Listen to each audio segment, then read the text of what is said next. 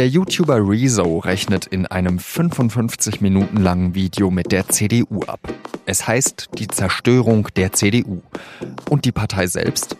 Die wollte erst kontern und jetzt wirkt sie etwas hilflos. Mit dem Kulturredakteur Quentin Lichtblau rede ich darüber, warum sich Parteien mit YouTubern auseinandersetzen müssen. Sie hören auf den Punkt mit Jean-Marie Magro. Rezo ist 26 Jahre alt, trägt gerne Kapuzenpullis, hat einen Undercut und blaue Haare. Seine Videos erreichen oft Millionen Menschen. Meistens testet er darin irgendwas oder er spielt Videospiele. Am Samstag wird Rezo aber richtig politisch. In einem Video lässt er sich ordentlich über die Parteien aus, vor allem aber über die CDU. Ich werde in diesem Video zeigen, wie CDU-Leute lügen, wie sie Propaganda und Unwahrheiten gegen die junge Generation einsetzen und ich zeige, dass nach der Expertenmeinung von zigtausenden deutschen Wissenschaftlern die CDU aktuell unser Leben und unsere Zukunft zerstört. Über 5 Millionen Klicks hat das Video bis zu unserem Redaktionsschluss bereits. 55 Minuten ist es lang. Alles, was Rezo in dieser Zeit behauptet, belegt er mit Quellen aus Wissenschaft und Medien. Fast 13 Seiten umfasst die Literaturliste zu dem Video. Der YouTuber rechnet vor allem mit der Klimapolitik der Bundesregierung ab. Und die CDU und SPD, die müssen eigentlich nur das umsetzen, was die Wissenschaftler sagen. Ist doch nice. Ja, das Ding ist wahnsinnig. es ist so traurig. Die CDU kündigt daraufhin am Mittwoch an, dass sie selbst ein Video drehen werde.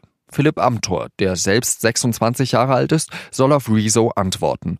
Aber die CDU hat in der Zwischenzeit zurückgezogen. Das Amthor-Video wird nicht veröffentlicht. Eine vertane Chance? Darüber spreche ich jetzt mit unserem Kulturredakteur Quentin Lichtblau.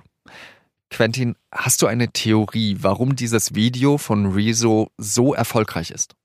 Ich glaube, das hat mehrere Schritte gebraucht dazu. Also man muss ja auch sagen, dass Rezo jetzt nicht unbedingt schlechte Startbedingungen hatte. Er ist jetzt nicht ein, ein No-Name. YouTuber, also hatte schon öfter Videos, die äh, Millionen Views hatten, wobei jetzt sein äh, CDU-Video natürlich weit mehr Views hat. Ich glaube, das Besondere daran ist auch, um mal den Hype so ein bisschen zu bremsen, dass eben dieses Thema äh, Hashtag nie wieder CDU und so eine gewisse CDU-Antipathie in der jungen Netzgemeinde, wenn man das so nennen kann, eh schon ähm, da war und jetzt auf fruchtbaren Boden fällt, dann ähm, natürlich dieses Video.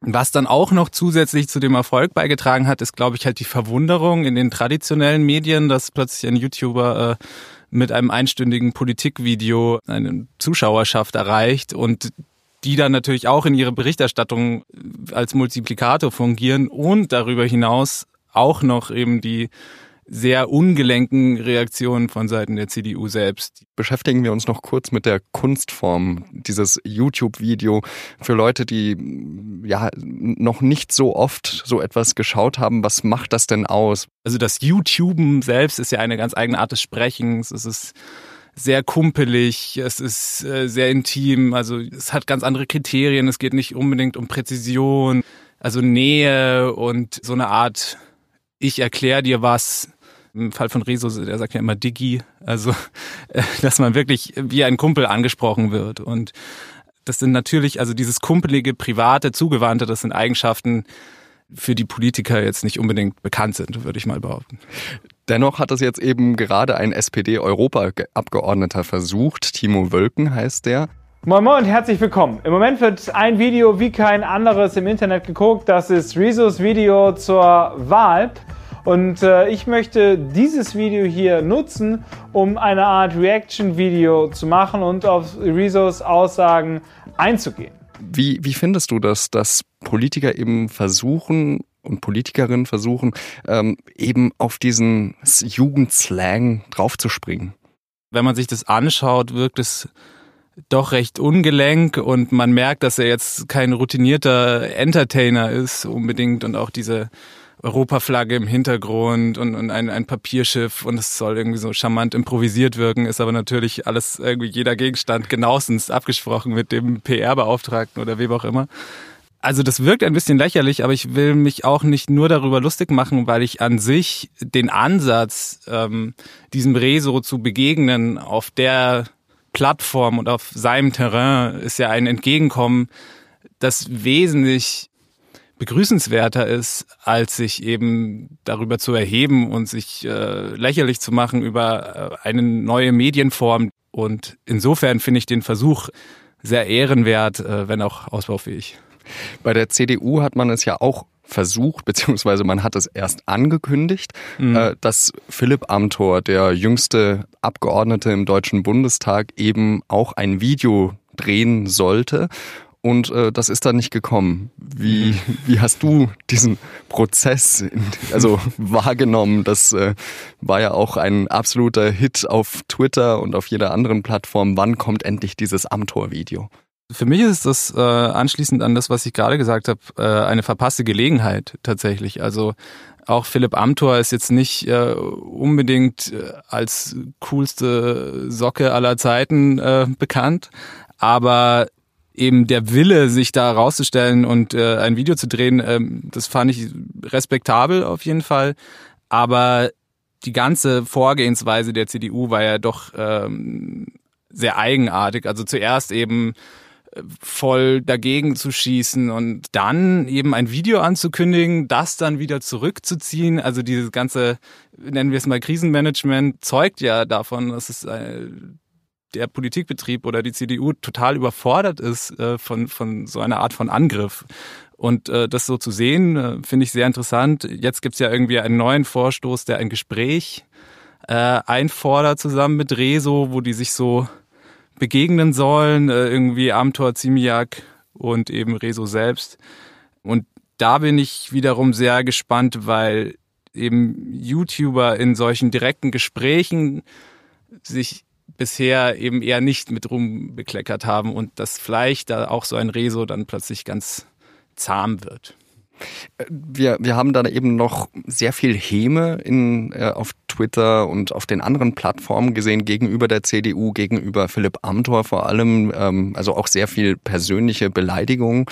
Ähm, ist das eine typische Diskussion? Ich glaube, dass es heutzutage eben auch zu, zu dieser Art von neuen Öffentlichkeit gehört, dass man sich mit sehr, sehr vielen Stimmen auseinandersetzen muss, die eben auch nicht gerade zimperlich sind in ihrer Wortwahl und die auch beleidigend und hasserfüllt werden können, dass man eben auch in dieser neuen Öffentlichkeit, wo wirklich jeder eine Stimme hat, mit Blessuren zu rechnen hat. Ähm, diese Öffentlichkeit ist kein Zuckerschlecken, das lässt sich nicht leugnen. Vielen Dank, Quentin Lichtblau. Ich danke. Und jetzt noch zwei weitere Nachrichten. An diesem Donnerstag stimmen die ersten EU-Bürgerinnen und Bürger bei der Europawahl ab. Und eine ehemalige Abgeordnete im Europaparlament, die gleichzeitig eine der größten Kritikerinnen der Europäischen Union ist, muss jetzt eine Niederlage hinnehmen.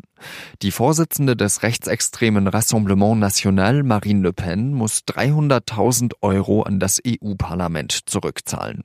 Dazu hat sie ein Gericht verurteilt. Le Pen habe Scheinbeschäftigung betrieben und öffentliche Gelder missbraucht, so die Begründung. Der Vorwurf richtet sich nicht nur gegen Le Pen, sondern auch gegen 16 weitere Mitglieder ihrer Partei. Sie sollen zwischen 2009 und 2017 Mitarbeiter als parlamentarische Assistenten bezahlt haben. In Wahrheit hätten die aber Parteiaufgaben übernommen. Le Pen will gegen das Urteil vorgehen. Bei der Europawahl sind über 400 Millionen Menschen wahlberechtigt. Klingt nach sehr vielen. Bei der Parlamentswahl in Indien waren es sogar 900 Millionen. Die meisten Auszählungsergebnisse sind inzwischen bekannt und es sieht danach aus, dass Premierminister Narendra Modi im Amt bleiben wird. Seine hindu-nationalistische Partei BJP führt bisher deutlich. Sie hat sich auf Twitter schon zur Siegerin der Wahl erklärt. Mit dem Endergebnis wird noch an diesem Donnerstag gerechnet. Kinder, Jugendliche und junge Erwachsene müssen sich mehr in die Politik einmischen und von Politikerinnen und Politikern ernst genommen werden.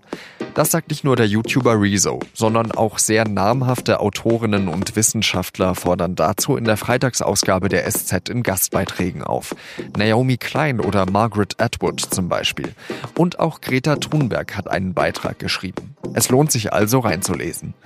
Das war auf den Punkt. Redaktionsschluss war 16 Uhr.